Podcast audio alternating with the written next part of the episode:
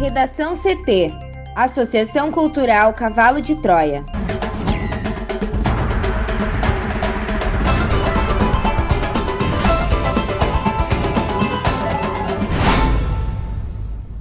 Agora, no Redação CT. Câmara de Porto Alegre terá nova eleição para a mesa diretora nesta segunda-feira. Mais 193,2 mil doses da Coronavac começam a ser distribuídas no Rio Grande do Sul. Secretário de voo imoral demitido por Bolsonaro em 2020 volta ao Planalto. Servidores da Anvisa reagem à enquadrada do Centrão e rebatem críticas.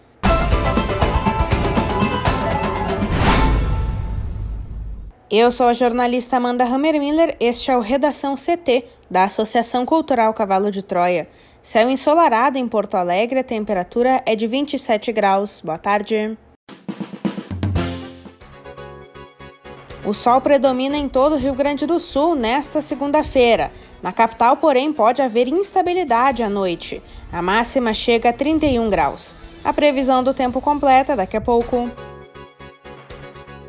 Câmara de Porto Alegre terá nova eleição para a mesa diretora nesta segunda-feira. A repórter Juliana Preto tem mais informações. Para cumprir a decisão judicial que anulou a votação realizada em 1 de janeiro, a Câmara Municipal de Porto Alegre fará uma nova eleição para presidente e para os demais cargos da mesa diretora nesta segunda-feira. Por determinação do Tribunal de Justiça, pelo menos uma vaga na mesa deverá ser ocupada por um vereador de oposição, que é o bloco formado por PT, PSOL e PCdoB, que ficou de fora da primeira composição. Como oficialmente a Câmara está sem presidente, a sessão será presidida pela vereadora do MDB, Lourdes Sprenger, a mais experiente dos 36 parlamentares. Pelo acordo entre partidos que integram a base do governo e os independentes, Márcio Bins, do PDT, eleito com 26 votos na primeira votação, deve ser reconduzido ao comando da casa. Também amanhã, terça-feira, devem ocorrer novas eleições para a presidência das seis comissões parlamentares. Pela decisão judicial, pelo menos uma das vagas de presidente e outra de vice-presidente devem ser ocupadas por oposicionistas. Como o despacho que anulou a primeira eleição desagradou ao bloco que comanda a Câmara, não será surpresa se um dos cargos da mesa ficar vago, o que seria a repetição do que ocorreu no início de 2017. Na ocasião, os partidos de oposição também conseguiram garantir um lugar na mesa por decisão judicial. Mas o candidato ao grupo, Alex Fraga, do PSOL, que hoje é suplente, recebeu voto contrário da maioria dos vereadores e ficou de fora do colegiado. Mais tarde, a Justiça determinou que Fraga fosse empossado no cargo, mesmo sem ter sido eleito. Também não estão descartadas a criação de um novo cargo na mesa diretora e de uma nova comissão permanente na casa, para abrigar os vereadores do bloco majoritário que teriam de deixar os postos de comando para abrir vaga aos oposicionistas. A alta procura por informações sobre a vacinação contra a Covid-19 motivou a abertura de outros canais de comunicação com a população de Porto Alegre. Segundo a administração municipal, o número de ligações para o telefone 156 da Prefeitura na opção de serviços de saúde cresceu 225% em duas semanas. Ainda na fase 1, idosos acima de 60 anos nas condições de acamados, com dificuldade de locomoção, Imunossuprimidos ou residentes em instituições devem entrar em contato para agendamento da aplicação da dose do imunizante. Para pulverizar os chamados por agendamento, a Prefeitura recomenda que sejam usados os canais digitais de comunicação. É possível, portanto, entrar em contato pelo aplicativo Eu Faço Poa, exclusivo para celulares e tablets, pelo site 156 Web, que oferece ainda um live chat para esclarecimento de dúvidas, pelos e-mails 156poa@portoalegre.rs.gov.br e ouvidoria@sms.prefpoa.com.br e também pelo WhatsApp no número 51 993880881 e 3289-2656. Por enquanto, apenas o público-alvo da fase 1 deve usar esses canais para agendar a imunização. Mesmo com o recebimento das doses da vacina Coronavac, a Secretaria Municipal de Saúde ainda se organiza para começar a vacinação de idosos acima de 85 anos, mas afirma que isso não deve acontecer antes de terça-feira. Até lá, se trabalha na organização dos lotes de vacinas, armazenamento e distribuição. Ao contrário do que foi divulgado anteriormente, de que a vacinação desses idosos começaria na terça-feira, segundo informações da Secretaria Municipal de Saúde, o início da vacinação dessa faixa etária em unidades de saúde selecionadas começa seguramente nesta semana, mas não na terça. Por meio de nota, a secretaria afirmou que a logística exige tempo e cuidados que não podem ser executados em prazo tão curto. De acordo com a secretaria, o anúncio da data correta deve sair no início dessa semana. Também será divulgada a lista dos postos de saúde que serão definidos pela área de atenção primária à saúde da Secretaria para a imunização dos idosos com mais de 85 anos.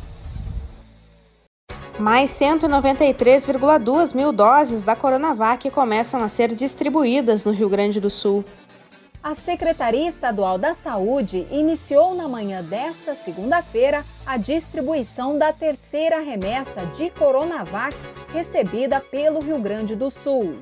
As 193.200 doses do imunizante começaram a ser encaminhadas para as coordenadorias regionais de saúde com apoio de aeronaves da Brigada Militar e da Polícia Civil. Conforme a pasta, seis aeronaves da BM e um helicóptero da Polícia Civil saíram da capital rumo a sete municípios do interior. As coordenadorias regionais de saúde de Porto Alegre, Cachoeira do Sul, Lajeado e Osório já podem retirar seus lotes na Central Estadual de Distribuição e Armazenamento de Imunobiológicos. Elas farão o transporte por via terrestre. Pela manhã, ao menos quatro veículos das coordenadorias aguardavam para retirar os lotes da Coronavac nessa central estadual que fica na zona leste de Porto Alegre. Esta é a quarta remessa de vacinas contra a Covid-19 enviada pelo Ministério da Saúde ao Estado.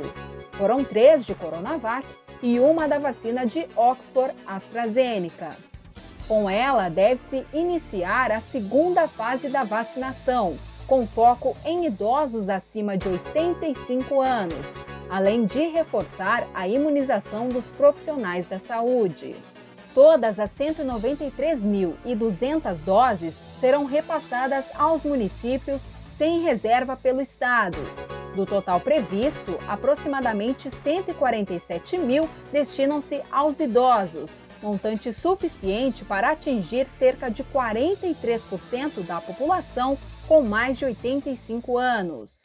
O litoral norte receberá uma quantidade maior do que nas fases anteriores, devido à presença expressiva de veranistas nessa faixa etária.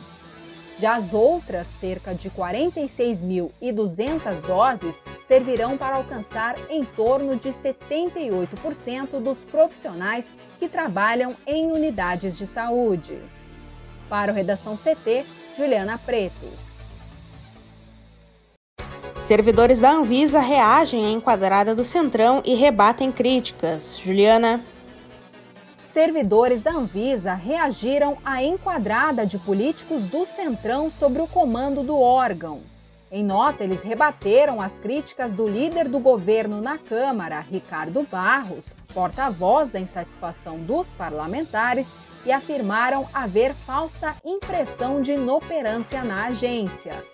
Imposto pelo Congresso, os servidores se colocaram contra o prazo de cinco dias para analisar vacinas já autorizadas emergencialmente no exterior. Ao jornal Estadão, o líder do governo antecipou que a maioria no parlamento iria enquadrar a Anvisa para que ela agilizasse o aval ao uso emergencial de vacinas contra a Covid-19 no Brasil.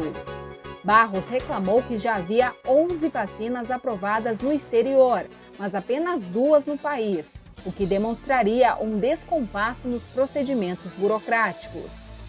O deputado afirmou que a diretoria da Anvisa estava, entre aspas, fora da casinha e nem aí para a emergência da pandemia. Segundo ele, a agência estava criando novas exigências para liberar vacinas, em que pese ter dispensado ensaios clínicos de fase 3 nesta semana. Em seguida, o Senado aprovou uma medida provisória que já havia passado pela Câmara e deu prazo de cinco dias para análise dos pedidos de registro já aprovados por agências similares em determinados países, como a Rússia e a Argentina. Isso deve agilizar agora o aval da terceira vacina no Brasil, a Sputnik V, que é o imunizante de origem russa com qual o governo Bolsonaro espera turbinar o programa de vacinação. A Univisa, que é a Associação dos Servidores da Anvisa, repudiou as declarações de Barros. Sem citar o deputado, a associação disse, em nota divulgada nesse sábado, que tais declarações refletem desconhecimento do escopo e da abrangência das atividades da Anvisa, passando à população a falsa impressão de que as dificuldades encontradas neste momento se devem à inoperância da agência. A entidade disse que numerosas normativas foram alteradas e flexibilizadas para garantir, mediante avaliação do risco, o benefício obtido com acesso rápido a esses produtos. Sob pressão política e empresarial, a Univisa afirmou que os servidores atuam em acordo com as diretrizes constitucionais, legais e regulamentares, com autonomia técnica e científica. A direção da Anvisa trabalha para derrubar o novo prazo de cinco dias e ameaça recorrer ao Supremo Tribunal Federal. Lembrando, Amanda, que o Centrão agora é a nova base do governo Jair Bolsonaro no Congresso. Em janeiro de 2020, José Vicente Santini era secretário executivo da Casa Civil, mas se envolveu em uma polêmica. Sem autorização, usou um avião da FAB, a Força Aérea Brasileira, para ir até a Índia. Ele foi criticado e exonerado do cargo. Mas hoje foi nomeado novamente para uma função no Planalto. A indicação dele é secretário executivo da Secretaria-Geral da República, feita pelo presidente Jair Bolsonaro, apareceu no Diário Oficial da União. O voo de Santini aconteceu depois do Fórum Econômico Mundial de Davos, na Suíça. Ele estava representando o ministro Onyx Lorenzoni e usou o avião da FAB para ir até a Índia, onde estava a comitiva de Bolsonaro. Na época, o presidente criticou a atitude de Santini. Disse que era imoral, pois os ministros costumavam usar voos comerciais para evitar gastos. Santini foi exonerado, mas assumiu outro cargo dentro do governo. Foi nomeado para assessor do ministro do Meio Ambiente, Ricardo Salles. Agora voltará a assumir um posto dentro do Palácio do Planalto. A administração Biden deve anunciar nesta semana que se engajará novamente no Conselho de Direitos Humanos da Organização das Nações Unidas, do qual o ex-presidente Donald Trump se retirou quase três anos atrás. A decisão reverte outro movimento da era Trump de distanciamento de organizações e acordos multilaterais. Autoridades norte-americanas disseram que o secretário de Estado, Anthony Blinken, e um diplomata sênior dos Estados Unidos em Genebra vão anunciar na segunda-feira que Washington vai voltar ao órgão com sede em Genebra como observador, com o objetivo de buscar a eleição como um membro. A decisão deve gerar críticas de legisladores conservadores e muitos na comunidade pró-Israel. Trump saiu da principal agência de direitos humanos do Organismo Mundial em 2018 devido ao seu foco desproporcional em Israel, que recebeu de longe o maior número de resoluções críticas do Conselho contra qualquer país, bem como o número de países autoritários entre seus membros. Além disso, não conseguiu obter uma extensa lista de reformas exigidas pela então embaixadora dos Estados Unidos nas Nações Unidas, Nikki Haley. Além do foco persistente do Conselho em Israel, o governo Trump tinha problemas com a adesão ao órgão que atualmente inclui China, Cuba, Eritreia, Rússia e Venezuela, todos acusados de abusos dos direitos humanos. Um oficial sênior dos Estados Unidos disse que a administração Biden acredita que o Conselho precisa de reformas, mas que a melhor maneira de promover a mudança é envolver-se com ele de uma forma baseada em princípios. O funcionário disse que pode ser um fórum importante para aqueles que lutam contra a tirania e a injustiça em todo o mundo e que a presença dos Estados Unidos pretende garantir que ele possa atingir esse potencial. No Redação CT, agora a previsão do tempo com Juliana Preto. A semana começa com uma variação entre tempo firme e pancadas de chuva em boa parte do Rio Grande do Sul, segundo a previsão da SOMAR Meteorologia. Nas localidades com tempo aberto, como é o caso da região metropolitana, o sol aparece entre poucas nuvens. Assim, as temperaturas, agora à tarde, deverão ser elevadas. Conforme a SOMAR, o tempo instável e pancadas isoladas e passageiras de chuva são esperadas somente para algumas áreas da Serra, Campanha, região central e sul do estado.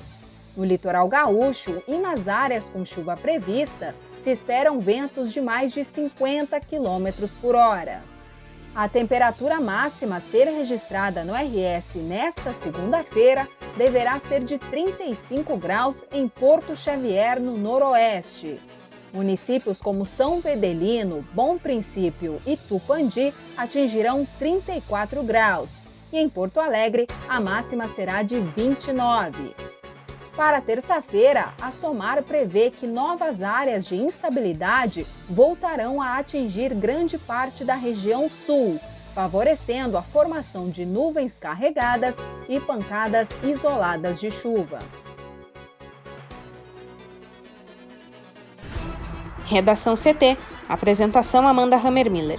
Colaboração Juliana Preto uma produção da Associação Cultural Cavalo de Troia com apoio da Fundação Lauro Campos e Marielle Franco.